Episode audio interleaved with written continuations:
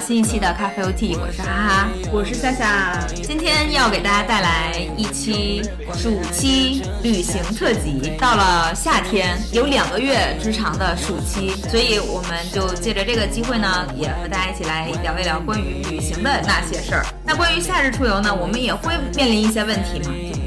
说夏天真的好热呀。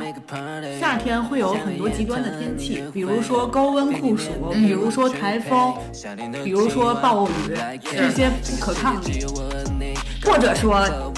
有可能都会发生地震，就是我们最近刚刚遇到的这个问题。对，就各种的灾自然灾害吧。是，所以那如果很多时候在我们出行之前，确实还是需要考虑一下这些东西。我们去看一下要去的地方的这个天气预报。因为你在需要准备的时候，也需要做一个相应的衣服嘛，做一个攻略最好是。嗯，对。一般来说，有一些地方它是有适宜的季节去，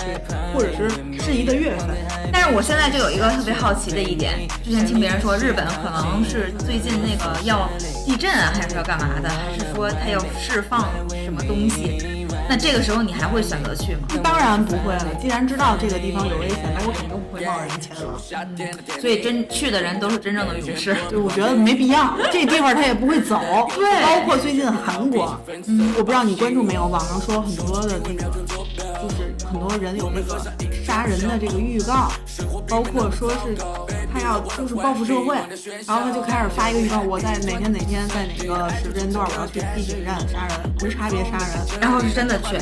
真的发生这种事了。然后我就看一个博主，他是一个旅行博主，他就说：“我真的不建议你这个时间段来韩国。”他说：“我特别害怕，因为因为他是韩在韩国嘛。他说特别害怕，因为他之前的一些视频吸引了一些朋友去，然后因为这件事儿反而遇到危险。他说韩国也不会走，美食也在那儿，景色也没有什么会大的变化。他说你没有必要赶在他最危险的时候即便这件事儿可能不是真的，但是万一它是真的呢？”换个角度去想的话，我们很多时候确实会因为一些消息，或者是对于某一个地方的这些顾虑，迈不开脚步，对，迈不开脚步，而相得到的结果呢，恰恰就是失去了我们走出去的机会。但我是这样想的，关于这件事儿，我想首先还是要生命第一，一定是要保证自己人身安全的情况下，再规划自己的路线，千万千万不能冒险。就关于人生的这个人人的这个生命安全，我觉得不要冒险。嗯，其次是你像你说的，可能有一些没有那么夸张的，比如说可能它会有下雨、刮风这种的，我觉得也可以，是吧？你可以，也许它不一定下多大的雨，还是能能去玩的。毕竟有的时候你车票可能买好了，机票也买好了，嗯，你要是不去的话，也会有一些资金的损失。嗯，是对吧？所以，但我想起来，我们那次就还是说去台湾那次，就确实是到了那儿之后，说是报告有台风。是这样，台湾这个地方，大家应该知道，它沿海嘛，它等于是个岛，它四面都是海，它一定会在夏季的时候有台风的影响，而且不一定是一个两个都说不准。所以就是这个事儿，就是我们在去之前我们就预感到了，它是台风的高发季节。我们就想的是千万不要碰上，但是万万没想到就那么不幸，我们确实是下了飞机之后，台风就跟我们一块儿来的。对，而且挺严重的，据说这台风。但好在我们比较幸运的是，这个台风转向了，它从台湾转到了香港。当时香港说特别严重那边，我们可能没有赶上它最严重的时候，没怎么影响我们的出行，但是我们确实也没下得了海，因为确实当时下雨了，一直在下雨，对，阴天。然后海很多的海的那个颜色都变得是浑浊的，是的，对吧？那个记忆还真是挺深刻的。对，所以还是有一些的这个小行程上的改变，也是因为天气。首先，我们没有潜水，没有玩海上的项目；其次是它。大海的颜色已经不漂亮了，天空也不漂亮了，其实会影响一些心情的。那说到这儿呢，我们就接着往下和大家分享一下我们比较推荐的旅行的目的地，或者我们想要去的一些地方，在未来，不管是国内的也好啊，国外的也好，我们都可以和大家分享一下。比如说这个地方的美食，然后必去的那些景点儿，或者你有可能就不是奔着景点去的，但是你就最想去看到那里的什么风景，体验那里什么样的文化呀，都可以。和大家可以分享一下，夏夏先来吧。那我先说一个我去过的地方吧。关于美食之旅的话，我是一直都很推荐一个地方，就是延吉。嗯，当然，它现在已经成了网红。在我们上学的时候那个年代，它可能还没有这么夸张的火的时候，我去过一次，我觉得太爽了。你可以把它当做一个出境游的替代品，隔着旁边就已对，经就高出镜了，是吧？性价比的一个平替，而且更好，语言更通，美食更便宜，而且是我们自己国家为我们国家贡献 GDP，而且那些吃的东西应该都是一样的大，差不差。是包括他们那边延吉有一个很神奇的情况是，他们的公交车都是用朝鲜族的这个话来播报，然后他们的那个电招什么的都是双语的，店里的这个电视放的都是 SBS、KBS 那种韩国的电视台，就还挺有那种异域风情的。这是第一点。第二点，我觉得延吉很很神奇。当然，我去已经是十十年前的事儿了吧，差不多得嗯挺久了很久很久之前了。但还是记忆很深刻的是，我记得在街上分为两种穿搭，一种就是和我们现在普通的，普通人差不多，就是正常的穿搭；还有一种是特别潮，男生会穿白裤子、皮尖皮鞋，然后梳那种杀马特的那种头发，哇哦，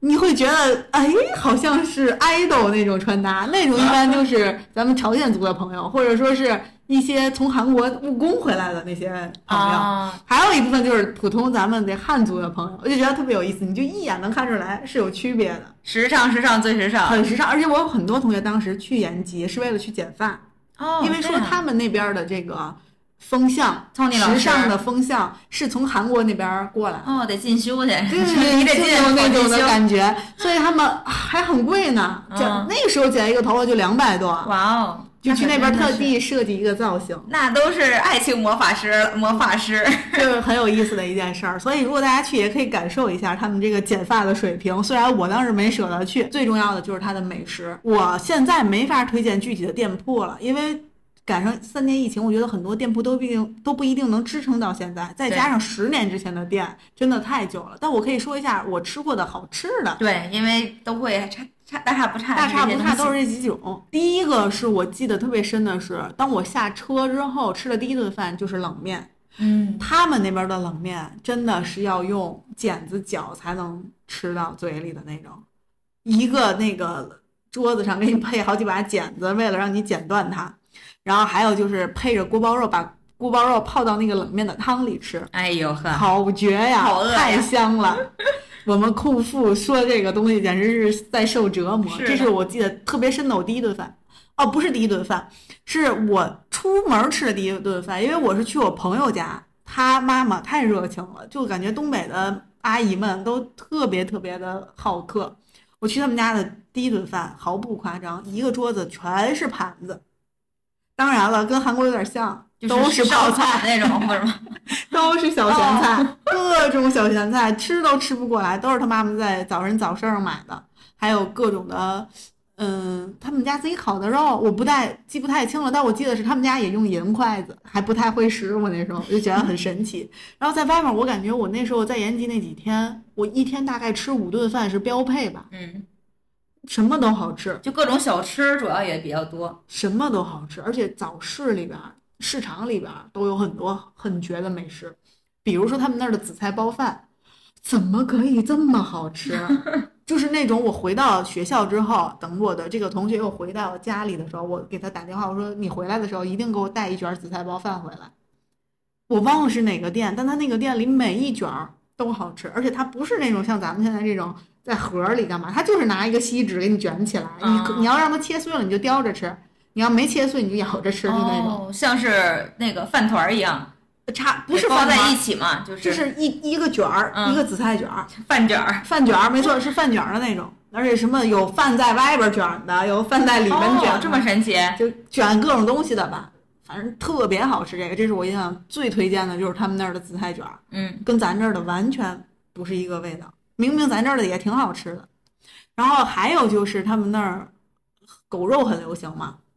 不过我没吃狗肉，但是确实是他们那儿的一个特色。如果感兴趣的话，可以尝一下。我吃冷面的时候选的就不是狗肉的那个肉片儿，我选的是牛肉的肉片儿。嗯，第二推荐他们的就是他们那儿的烤肉，嗯包括他们那儿的烧烤，特别特别棒。而且我当时比较比较土，我是不知道原来那时候自动翻烤机是可以自己转的，那个烤串儿那个架上，它你自己烤，但是你搁上它自己转。那时候十多年前，我真的不知道原来还可以这样，很好吃。普通的烤肉也很好吃。还有现在我觉得要是去的话，应该会很不错的蟹酱。我当时没吃这个东西。蟹酱，对，螃螃蟹酱，哦，就是韩国那边也很流行，这东西应该挺贵的。但在延吉我不知道，因为我确实没在那儿吃过。但我想，如果再去，我一定要尝试一下这个辣辣的。然后它是生的，应该我觉得应该非常不错。还有就是拌饭，绝了！你刚才说那个蟹酱，我觉得应该真的会非常好吃，因为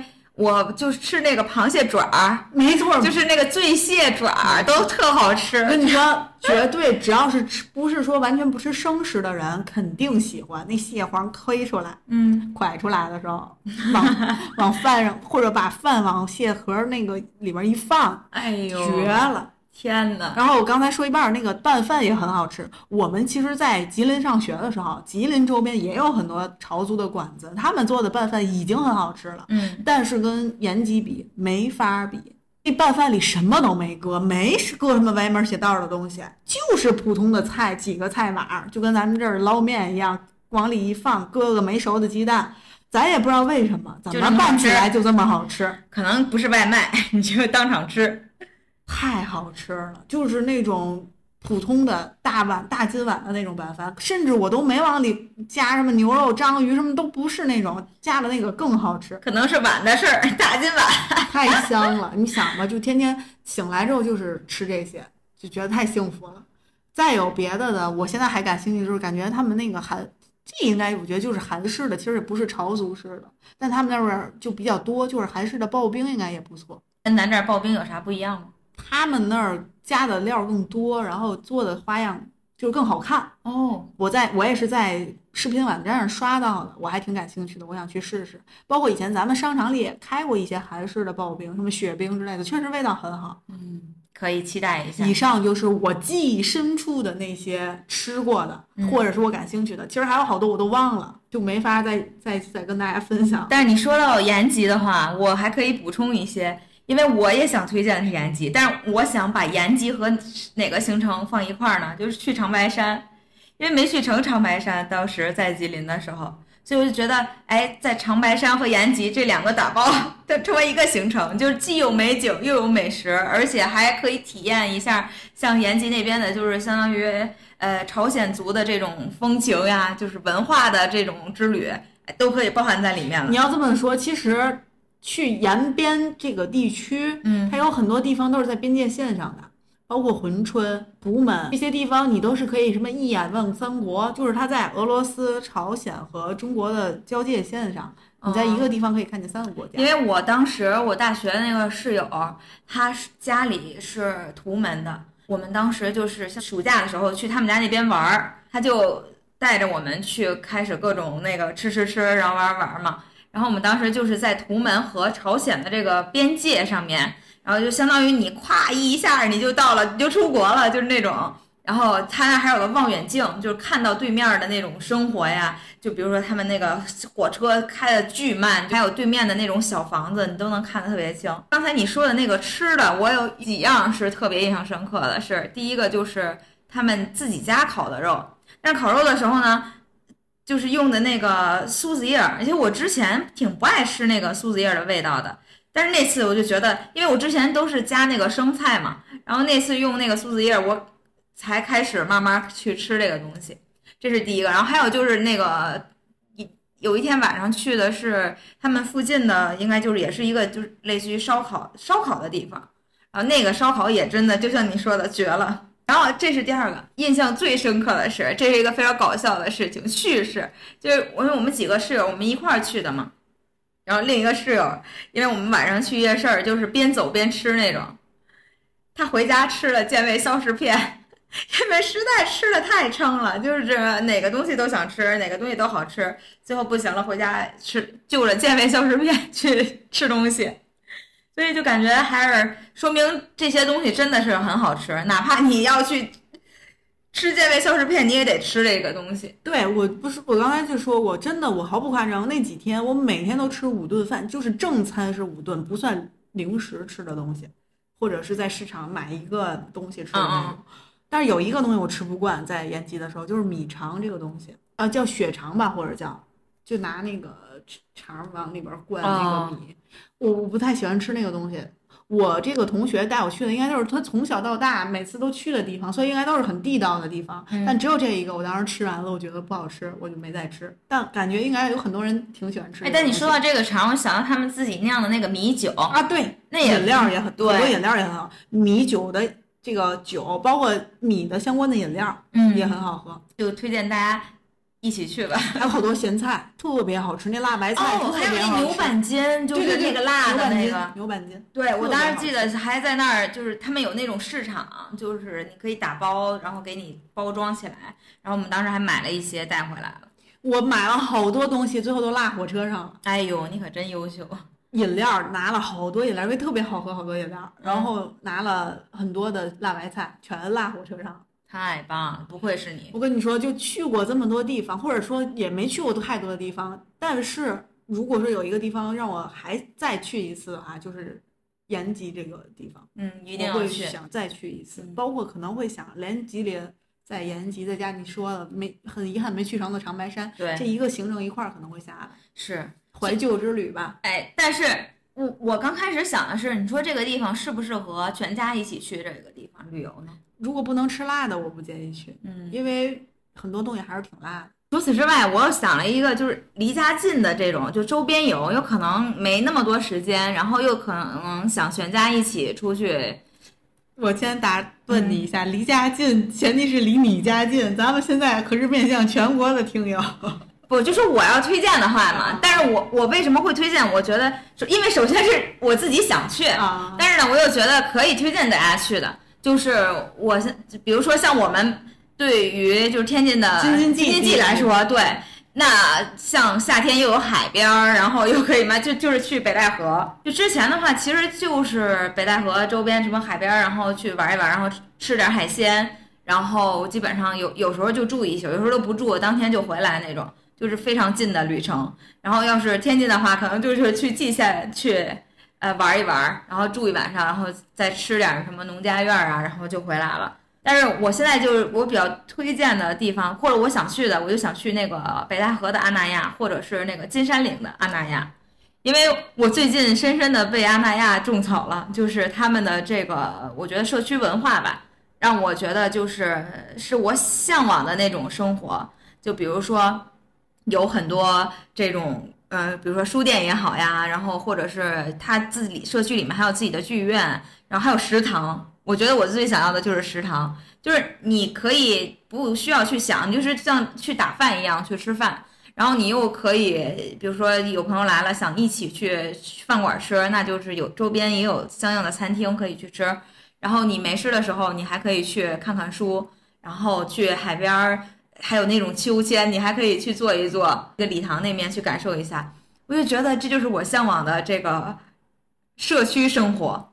那个你刚刚说另一个阿那亚在哪儿？另一个阿那亚在金山岭，金山岭的这个呢就是山，所以是两个不同的感受。海边的话，你也可以看海边的日出，山上的星星。我姐之前去泰山，然后她就说，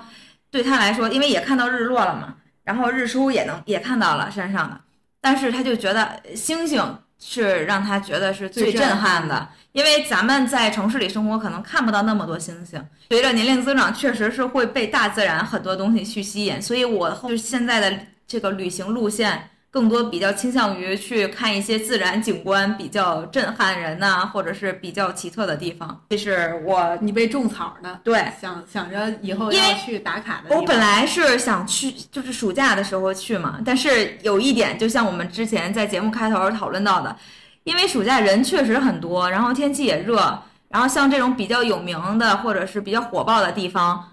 就人更多，然后可能会有一点影响你自己的这种旅行体验，所以我就觉得不如再等一等，就不是那么着急。现在大家在暑期要是去阿那亚的话，它还会有各种不同的活动。觉得去参与，比如说音乐节呀，或者是什么金山岭那边有什么就大地艺术节，还有各种这种展览啊，不同的这种项目，我觉得去体验一下也挺好的。但前提是你你还是真的能就融入到里面，而不是真的我就是来这儿照个相或者干嘛的，可能你会体验感不一样吧。那我接下来要跟大家分享的一个地方是我没有去过的一个地方，但是是我想去的一个地方。嗯但是我感觉我可能很难在短时间内实现，所以这是我自己给我自己画的一个饼。我一直都特别想去吴哥窟，吴哥窟，对我喜欢这个地方的原因，一开始是因为一部电影《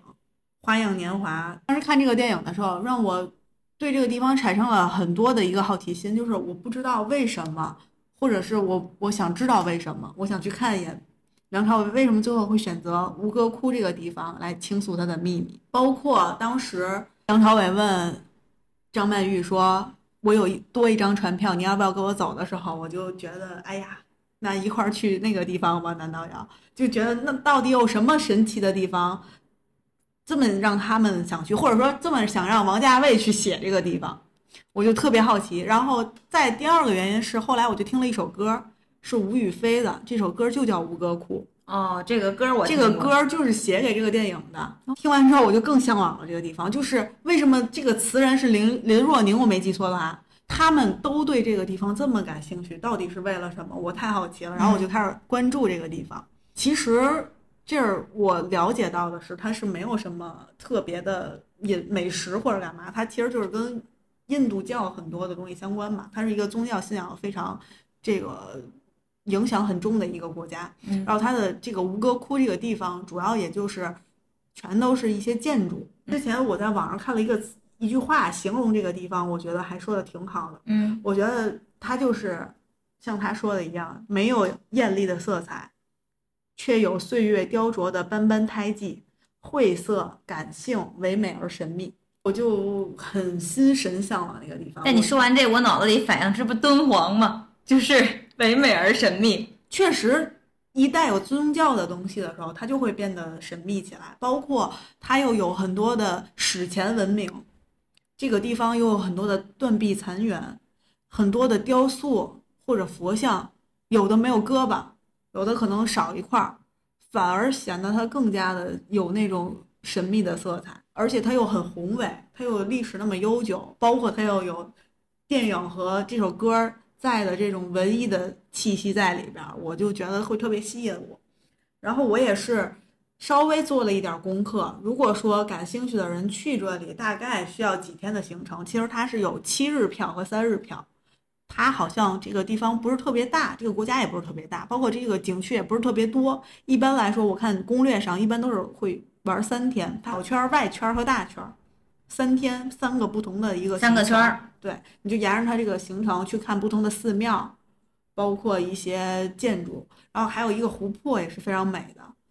其中，它还有一个特点是，除了宗教的神秘色彩之外，它有日出和日落都非常的漂亮。你想象一下，在那个金尖儿塔尖儿上，日出然就是太阳冉冉的升起来，映照着那个金色的光辉，其实还是挺美的。所以，包括它又有这个自然的色彩在里边，我就觉得更加向往了。我在想，哎呀，我也想，虽然我也没什么秘密，但我也想去找个树洞来说一下。毕竟那个电影里是这么说的呀。电影里的这个经典的台词是这么说：“他说，以前的人心中如果有什么不可告人的秘密，他们会跑到山上找一棵树，在树上挖一个洞，然后把秘密全说进去，再用泥巴把洞封上，那秘密就会永远留在那棵树里，没有人会知道。”这就是王家卫，很有的时候就很矫情，但是就我就吃他那一套。就看完这些东西，我就想这个地方我早晚都要去。但有一点，现在这个柬埔寨非常的不安全，在网上也能看到一些，所以去的话大家都要注意安全吧。我觉得，包括我自己都是，我总想的是，哎呀，当然现在年假也非常短，可能也没有大把的时间能去到这个地方，就想等以后有长时间的能去的时候，我也想的是可能会选择跟团去。会安全一点吧，不然女生只身前往，或者就是两三个女生去，我觉得都不是很安全。然后还推荐大家这个电影，我是非常喜欢王家卫的电影，就《重庆森林》什么什么《花样年华》这种，完全就在我的点上。每次看完我都觉得哇塞，太好了，这就是你想要的呀。这就是我喜欢的电影。对这首歌也很好听，也推荐大家。嗯，所以说你说到吴哥窟，我感觉我对他的这个印象吧，就是柬埔寨，然后我对于柬埔寨的印象又来自于我们学校的这个国际友人，对对对对对，我们学校经常有交流生。对，就是柬埔来自柬埔寨，所以就是你说完之后，我的第一反应是这个。然后还有，但是你刚才这个就是让我又有了一个新的想法，因为就是你说，比如说到宗教呀，说到什么，然后我还确实挺想去的，就是那个之前不每年都要去五台山嘛，但是每次都没有去到那个五台，就是它不是五台山嘛，它是有五个台，但我从来没有去过，所以我还挺想去的，我就感觉下一次旅行还真的可以把这个安排上，而且我刚才看他们给我发那个视频，就说在那个台。就是山上边都得穿那个羽绒服，穿军大衣，我觉得还还挺凉快的，就是挺适合夏天的时候去。这个也我也是临时种草了一个地方，五台山的这个舞台可以去一去。然后呢，要说到国外的一个地方的话，因为我现在就是各种向往，就是出去玩儿，我就觉得。玩的话呢，就是一是体验就是当地的这种，比如说吃的呀、美食呀，然后还有它这些文化呀。我更多的就是想去看看这些景色，就是这些，比如说世界奇观呀什么之类的。所以我现在想去的地方就是澳大利亚。我们在上现在上的那个教材里面，就是他们正在世界旅游。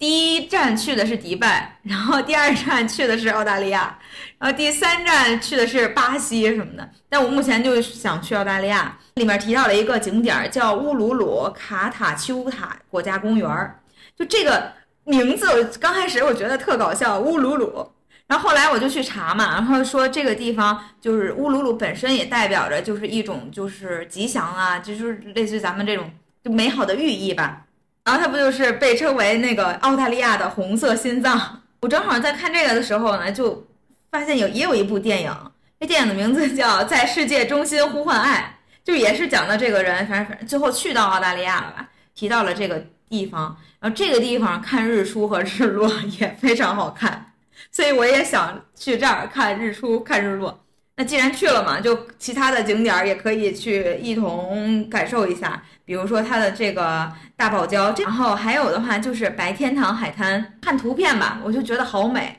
就是还是被景色所吸引吧。而且它是被誉为什么澳洲最美的沙滩，而且是全世界最环保和最干净的沙滩。对，还有这个地方是那个《加勒比海盗五》的取景地，还是说以这个景观为主？呃去国外的话，我目前第一个想去的就是澳大利亚。那我们两个呢，其实就相当于分享了国内和国外，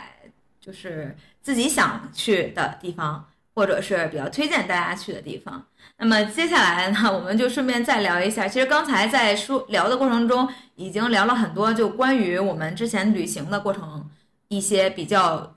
难忘的记忆点呀，或者一些小的这个片段。但是呢，下面我们其实还因为我还有其他想和大家分享的，就是关于旅行，嗯，比较夏日，特别是夏日旅行一些比较难忘的记忆。那首先呢，我就是想的是，其实我脑映入脑海啊，第一个想到的就是我们台湾那次旅行，因为也是夏天去的嘛，所以就不管是遇到了台风，还是遇到了我们两个各种奇葩的这种经历，但是在之前的节目中和大家分享过了。所以我今天就再来分享一个其另一个故事，但是我每每次分享故事都是跟身边的人给他们的黑料去爆料一下。这次是和我姐，我们当时去的是泰国。每次啊，她就是一个非常有传奇女主角这色彩的偶像剧女主角光环的一个旅行者。就比如说吧，之前我们去泰国的时候呢，回来的时候，我们的行李箱就是被别人拿错了。对。因为那个行李箱确实是一模一样的，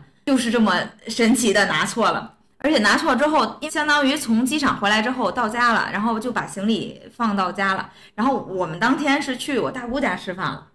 相当于就没有直接打开行李箱。吃完饭了，那都晚上了，回来的时候打开行李箱，想要把东西拿出来，然后收拾一下，打不开，人家是锁着的嘛。这时候他才意识到啊，行李箱拿错了。那当时呢，我们这次去泰国这次就是跟团去的，所以就马上联系的这个导游，他们有一个群都已经炸开了锅了，就是说到底是谁拿错了行李箱？人家对方呢是一家三口，还有还带个小孩儿，然后人家就相当于从下午一直等到了晚上。哎呦，当时我都觉得我的脑袋都要爆炸了，马上就能联系联系到了嘛，因为我们那个行李箱里他们已经打开了，因为想要就是已经报警了嘛，因为想打开看看是是谁对，找到这个人。我们里面其实就是买的东西啊什么的，就没有特别贵重的东西，也没有联系方式什么之类的。当时就是通过导游，然后对方的导游什么的就联系到了，然后我们两个马上就拿着人家行李箱赶到了机场，然后给人家又是道歉又是干嘛的，人家一家就从晚上到现在没吃饭呀，然后给人买的吃的，哎还有小孩儿，哎呦我真的我就那是谁拿错了呢？是他们拿错了，还是你们拿错了？是我姐拿错了呀，哦，就是你在那个取行李的地方嘛，那大家就是就是认认自己的行李不就行了吗？嗯，那那个两个箱子长得一样，他就觉得拿着就是了，他也没有去确认你的那个登机牌上面是不是就是他贴的是不是你的那个号啊，或者是不是你的箱子，完全没有确认，哎就走了，就稀里糊涂的嘛。通过这件事情呢，就是给大家提个醒，第一个当然是要确认好了这个行李箱是你的，你再拿。然后如果说你这行李箱要是辨识就是。就是比较大众的那种，就或者容易出现这个混的，你在上面贴一些贴纸，或者你弄一个挂个人标标签儿，对。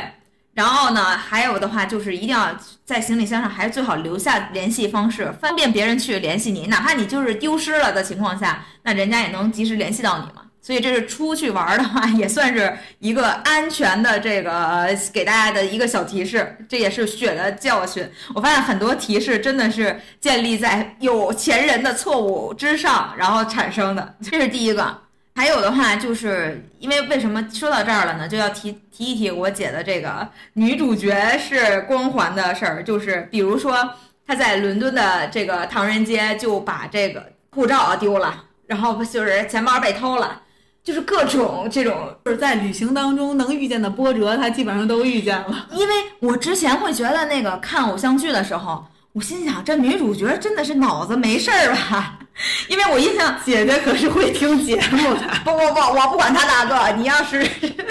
你来打我吧，因为我之前是看那有有的电视剧，就说这个女主角她把那个好像是钱放到了行李箱里边儿，还是怎么的，然后后来就是下了飞机之后。就各种的，就是出现问题，反正就是为了跟男主角相遇，然后他就出现各种状况。但我姐所有的状况真的是真的状况，每次都能发生其中的一个状况。对，但是就没有男主角出现。我在此也去替他呼吁一下，有有这样的男主角，赶紧快来拯救他吧！但确实，我觉得在国外丢护照这件事儿实在是太恐怖了。啊，对，所以如果大家有需要，就在我们这个 评论区里留下你的这脚步，然后我们可以给大家分享一下怎么去在国外啊办一个叫旅行证的东西。所以这个东西我们都没有，就我姐有。尤其是去一些比较小偷比较多的国家，千万千万要小心啊。这些贵重的物品一定要贴身，不要随便的搁在双肩包的后边儿。他就是放在，他说我放在最最底下了。我说人家那手那不是比你这个还快，而且真的是我们当时三个人一起走，没有任何一个人发现。因为我们国内相对来说确实很安全，所以我们可能就没有这么高的警惕心。你看我在网上经常看到一些视频，就外国人来到中国，发现有的人就把行李扔在那儿就去上厕所了，嗯，然后这行李不会丢，他就觉得太 amazing，啊，他就说为什么会这样？怎么可能？嗯这行李就没有人拿？但在中国真的这样，就是你大大方方去上厕所，真的没有人拿你的行李。而且我觉得现在就是随着我们这个线上支付就是越来越，就基本上没有人带现金之后，我发现手机都没有人偷了。嗯，就因为你要离不开手机，你一直在拿着它，你就会一直防备着，就它丢的可能性就会变低，对，不像以前插在哪就拿不起来了。而且就是以前的话，我们觉得就是比如说我们有时候会遇见有这个别人偷东西的情况，可能真的就是去那个偷手机。但现在这个现象也也包括大家是都现在都在听歌，你一拿走歌断啊是？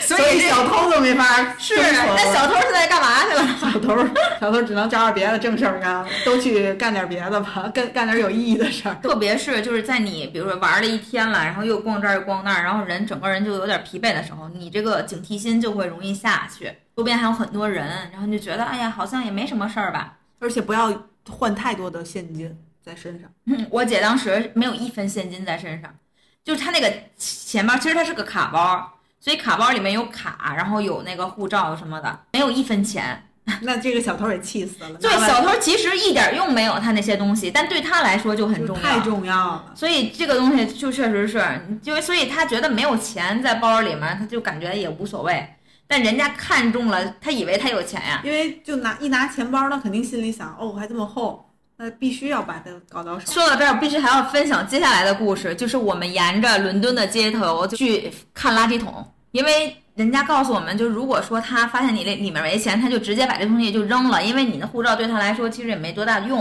所以我们就挨个垃圾桶周边啊就去扒扒扒，然后还能遇见有相同的在扒垃圾桶的人。不会也是 Chinese 吧？哎，恰好真的是，我们还对话了一下，就是包括我们去办那个旅行证的时候，去大使馆那排队那个长啊，大家都是相同的情况，所以还真的真的要注意。是。所以就这种这样的有用的，就又类似于无用的知识，请不要更多的去增加，也不要经历这样的事情。大使馆的人也都挺忙的，就别给他们找麻烦。真的是啊，还有其他很多麻烦的事情，你又要改签，又要这又要那。对你飞机就会延误嘛，对呀你可能办不完手续，你就没法做。你比如说明天你就要走了，今天你护照丢了，那好，就是那你就直接去。你说，比如说何飞，你说他的签证就最后一天了，最后三天了，你说这可怎么办呀？说到这儿，还是要提醒大家注意旅行安全。请夏夏分享一下，你有什么旅行中比较有意思的事情？我觉得对于我来说，夏日旅行，我和海好像就没有缘。每一次去海边，在夏天的时候一定会遇见台风，无数次了。去哪个海边都遇上台风，去台湾有，去青岛有，去秦皇岛有，所以这让我非常的难过。很多计划你计划的特别好，你要去在海里游泳了，你要去潜水了，你要去玩水了，都实现不了。那，我最悲惨的一次还不是去台湾那次，是去有一次我在青岛，我和我的朋友我们两个人想着就是在海边换衣服也不方便，我们在他家里就把衣服都换好了，泳衣这样，哇哦然后一人套了一个很性感的 T 恤，然后底下就是穿的泳裤。他开车载着我，我们两个人就直接去海边了。哟，就感觉还挺拉风的。那时候也是二十刚出头，大学刚毕业，我觉得确实挺酷的。当时他开着一辆大吉普，我们两个就奔着海边就去了。我记得特别清楚，天气还不错。当时在沿路的时候呢，就看见有人拿着那种大皮划艇，就往那边走，然后他就说：“咱们也买一个皮划艇，然后咱们也去海边去玩、小黄，鸭，要不然玩什么呢？不是超大的皮双人的皮划艇。”然后我说行呀，我说那买一个就买一个。然后我们俩就刚好开到那个海边儿，就有一些店卖游泳圈什么的，就我们就说我们也买一个皮划艇。我记得特别清楚，这个皮划艇是要打气儿的，打气儿打了好久好久，终于把这个皮划艇给吹起来了。但是这车你吹下来之后，你装不进车里啊。我们俩就你想穿的还挺奇怪的，两个女的在大马路边儿上想办法找老板要了一个绳子。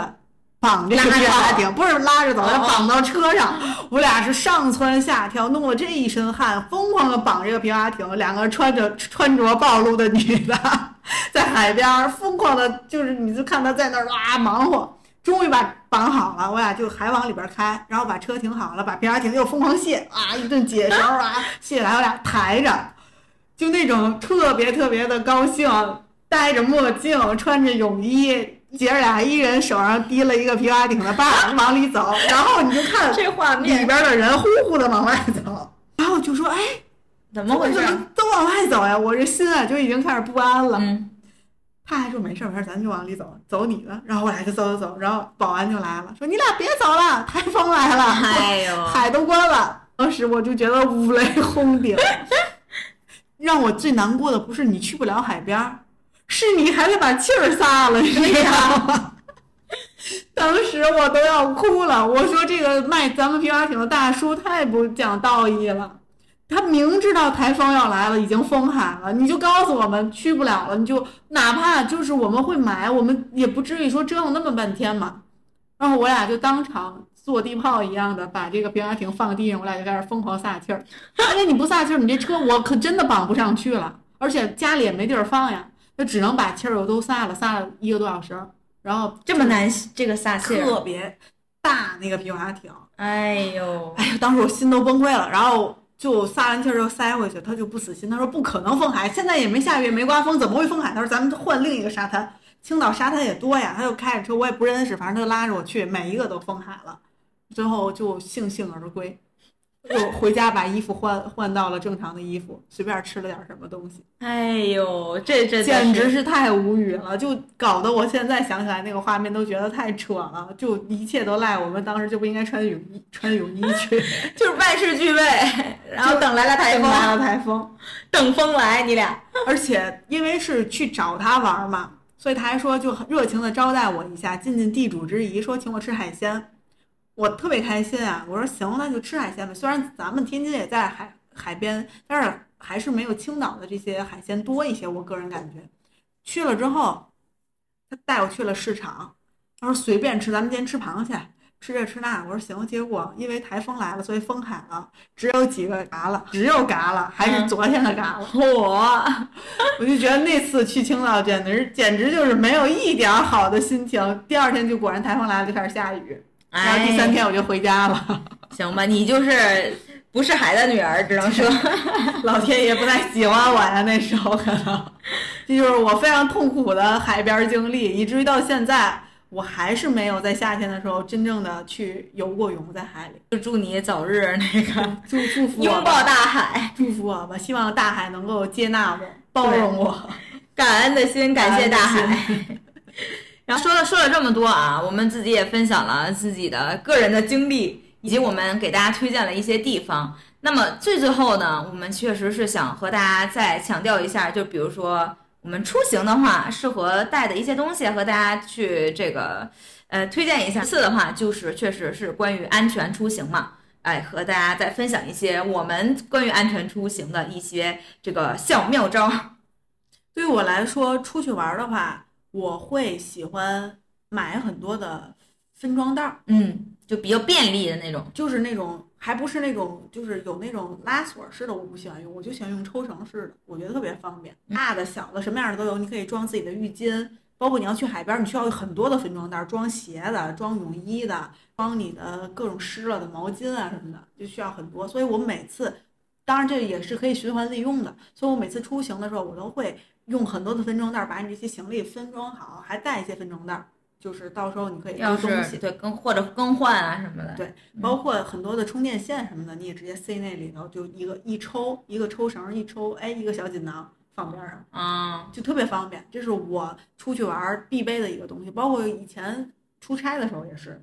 还有就是我现在发现会有很多的一次性的。床上用啊，对，就是枕头套，我觉得是最重要的。床套其实还好，我觉得枕套是最重要的，因为脸嘛，有的时候它那个床上用品不干净，我的脸上会起痘就。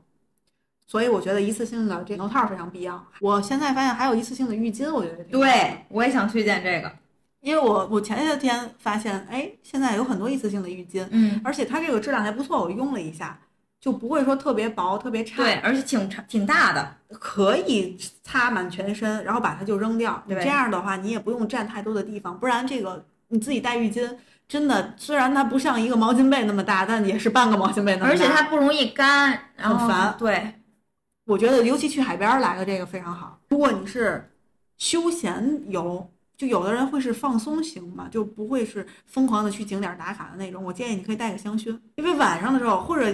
有的酒店它会有音响，有的它可能没有。如果没有的话，你可以带一个小的便携的音响。我觉得你本身就是去放松去的嘛，助眠就会舒服，然后很享受。这是我推荐的东西吧。像你刚才说的那个什么浴巾，它就是压缩成一小块儿，我觉得哎特别方便。然后或包括你用那个压缩的那种毛巾，也是就都是一小块儿，所以装在你的这个行李里面就非这是很方便便捷的。然后还有的话。我就比较推荐大家，特别是夏天嘛，会有很多蚊子呀什么的。然后最近我发现，就之前我们是有那个防蚊贴，就是它一小块贴在你的身上。现在还有那种防蚊什么手环啊、脚环啊，就我觉得是可以准备一点带着，因为在外面被蚊子咬这件事情，确实也挺难受的。就包括也可以带点那个，就是那种小的呃紫草膏呀什么之类的，就如果被咬了，还可以去涂一涂，然后缓解一下。然后还有，我必须每次出门的话，就不管就只要是出门，就是可能住一晚或怎么样，我一定要带常用的药，就比如说胃药是我必须带的。就不知道为什么，就可能一出去吧，你可能是你吃的东西不那么在意，或者是有可能就容易出现什么水土不服，有的时候还会带那个，比如说你头头疼的话，也得带一点儿，就是药去缓解。常用的药品就可以装在一个小盒儿里面，就它也不一定用上，但是如果你要是有什么呃不舒服的地方，可就还真的很管用。因为出去玩儿的话，你要难受，你就感觉就你整个人就没有提不起精神来，没有力气了就。所以还是常备药品需要可能就带一下。然后还有的话，夏日嘛，给大家的建议就一定要注意防晒。哦，这一点我也是很有共鸣。对你记得我之前在台湾被晒伤，对，就你胳膊那块儿，咱俩还去肉都拉了，真的还去买那个芦荟胶，但是其实已经来不及了，它就得爆层皮。那一次我最大的感受是，其实我个人本身是不太防晒，就嗯相对来说，而且那天台风来了，阴天，我没想到海边的太阳还都没有太阳，但是还能给我晒伤了，嗯，就很夸张。所以如果去海边，真的一定要做好防晒。哎，所以还提醒大家，就是哪怕太阳不出来，但它还是有这种紫外线呀，对对对还是要注意。我都毫不夸张，我的右左侧肩膀肉已经烂了，对，就不是说起泡那种，全刚开始就是，红，然后后来就真的是，就都破掉了，然后你都不知道抹什么。主要你那天穿的也比较凉快。对我穿的抹袖的裙子，对，所以就是还是真的在这个防晒这一点要。但不得不说，他们那个药真的很管用，嗯在药店买的那个药，抹上之后两天就好了。一方面要注意防晒，但是如果要是被晒伤了的话，还是要还是要去药店买药，千万别抹那些就是什么自制化妆化妆产品出的那些那防晒的东西，那是你你晒伤之后已经不管用了，就得上药了。就是我觉得还是以你呃还舒适为主，就出去玩嘛，你不要让自己就有的你看像你觉得这个枕套比较重要，然后像我就觉得比较就是首先毛巾什么的就必须得自己带，然后现在有了方便的浴巾，我就觉得很好，像是那个舒适的睡衣。带带一套也很重要，就所以就是根据大家不同的这个你的习惯吧，就是有有不同的选择。但是我们给大家就推荐这些东西。我们再来聊一个比较相对来说有一点爱升华的话题，就是关于旅行。那你觉得旅行对你来说的最重要的意义是什么呢？就想到了那首歌嘛，嗯旅行的意义。你问我什么寄出的 每一封信都是你什么旅行的意义？嗯我觉得是这样。虽然最近我很少收到明信片儿和我自己写明信片儿、寄明信片儿，但刚毕业那会儿，我觉得我对它还挺执着的。就我现在想起来，当看到这个问题“旅行的意义”的是什么，我还在想，其实明信片儿是其中的一个意义吧，就是你寄给自己一个，或者寄给别人的一个，当那个景色的一张照片儿很很久之后，你再拿出来的时候，你会发现还挺有意思的。嗯包括我现在的工位上面放的就是你给我寄的，包括别人给我寄的，还有我自己买的一些明信片都在我的工位上的。嗯很多人都过来看，他们也都觉得特别好。我还是很喜欢的，这是其中的一个比较表面表表层的一个意义，这是第一个。第二个，我觉得如果说它不是去休闲游，它是真的旅行的话，我觉得对于我来说，旅行的意义就是逃离，嗯一定是因为我可能想换一个环境，或者是我不肯定不是为了单纯打卡。对于我来说，单纯打卡的话，不叫真正的旅行。嗯如果说旅行的话，一定是对于我来说是换到一个别的城市里，让我自己能够静下心来，或者是哪怕是换一个城市去浮躁，也是一个全新的体验，或者是跳脱出去。嗯这是我觉得旅行对于我来说的一个意义。还有就是，如果时间允许的话，我觉得旅每一次旅行我都希望是慢的，嗯是沉浸式的，可以感受那个城市的文化的，让我能够有见识的，或者是能够学习到东西的吧。也不、嗯。也不用学习，其实就充就是其实给自己充电，我觉得就是它能带给你一些能量，然后因为像像你说的，我特别赞同，就旅行可能真的是短暂的一个逃离，就是你在这个地方需要来一些能量，或者给你充一下电之后，你还要回来面对，还是一如既往的像之前那样的生活。我觉得，但是你回就是就这一个短暂的这一个转变，回来之后的状态可能就会有有所不一样。嗯，而且我觉得可能会有见识的变化。嗯行万里路嘛，我觉得换一个城市，包括就像你刚才说的，逃离到一个地方，回来之后还会那样。其实我想的是，是卸下伪装。就有的时候你在这个盒子里边一直是这样，嗯，现在你去到那个地方，嗯也叫卸下你现在这个盒子里的伪装，反过来也叫你又找到了另一个别的身份的你。嗯就比如说，有的时候我之前去环球影城，我有自己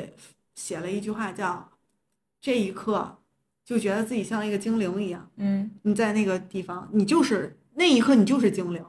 你不是在装的，你就是在享受那个乐园里边的快乐。嗯当然，当你坐上回程的这个车的时候，我告诉我自己，好，从现在开始我要回归做人了，嗯，就那种感觉。明白，就是你有另外一种体验吧，就而且就是沉，真的叫沉浸式的去体验，所以你就享受你当下的那个活动，你那一件事情，就是你目前的要在的地就方，我就沉浸式的告诉我自己，我不叫卸下之前的身份，我就要重新找到了一个新的身份。呃对你在这个地方你是这个你，然后你回来之后那个你是另一个你，还是但两个都是你，对对对对对，就是嗯那种感觉。哎，我觉得这也很不错。但是对我来说，我觉得就是关于旅行的意义，其实第一点的话，也是就和你说的其实是很像的。每天的日复一日的生活，那如果你有一天，你哪怕就是很很近的短途的，不管是短途还是远的吧，你就是逃离这个地方，或者是从这个地方到另外一个地方，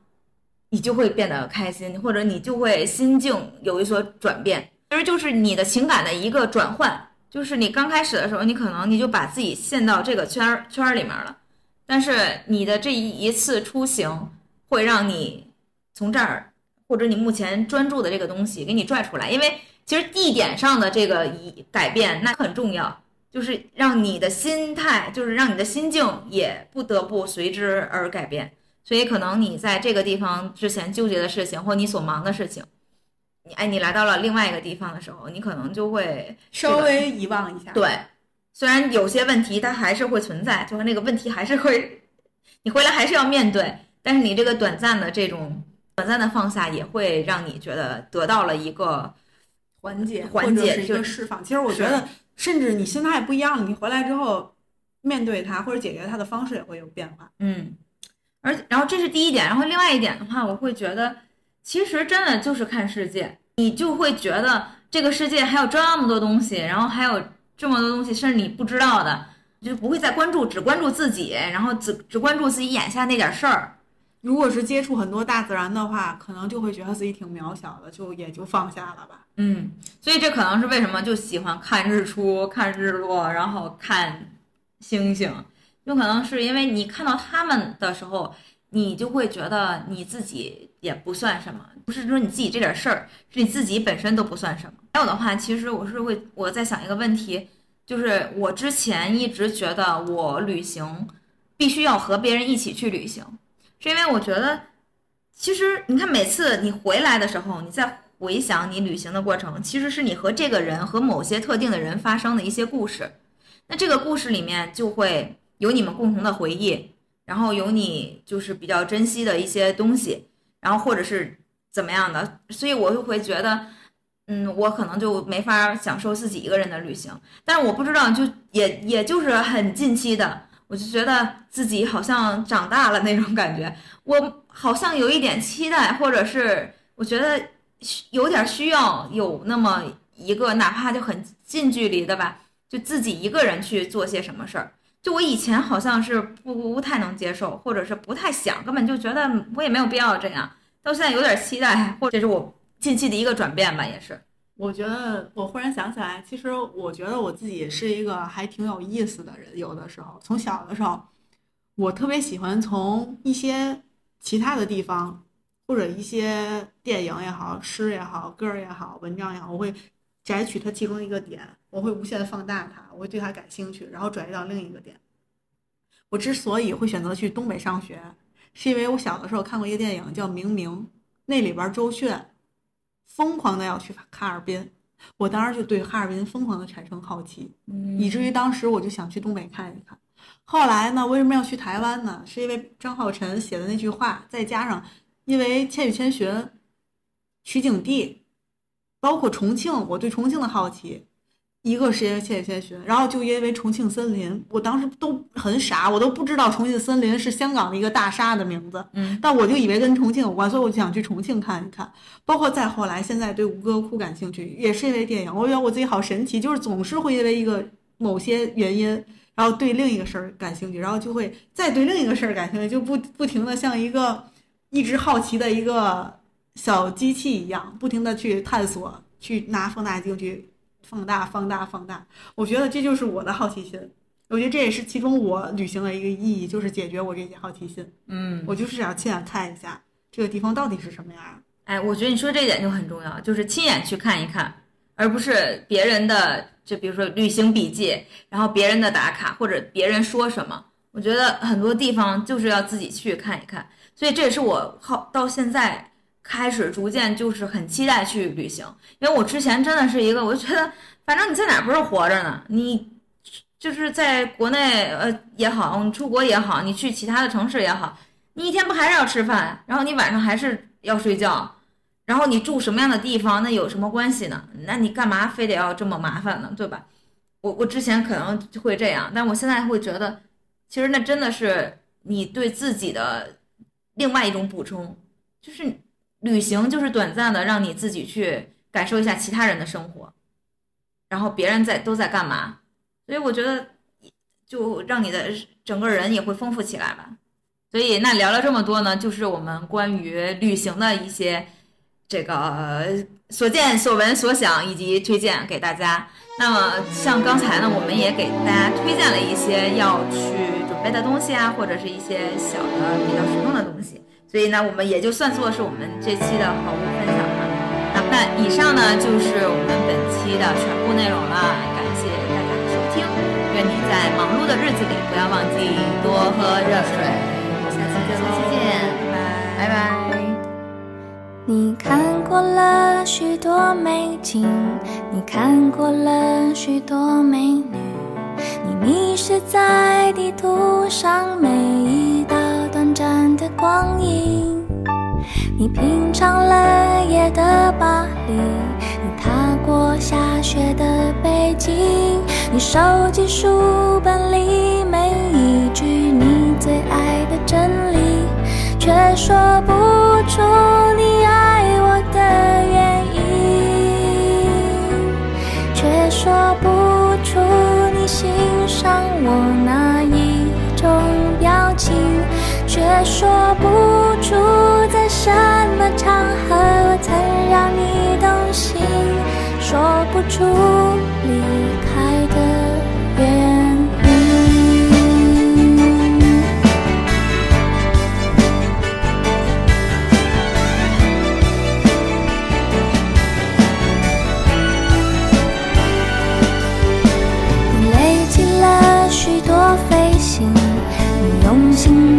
挑。选纪念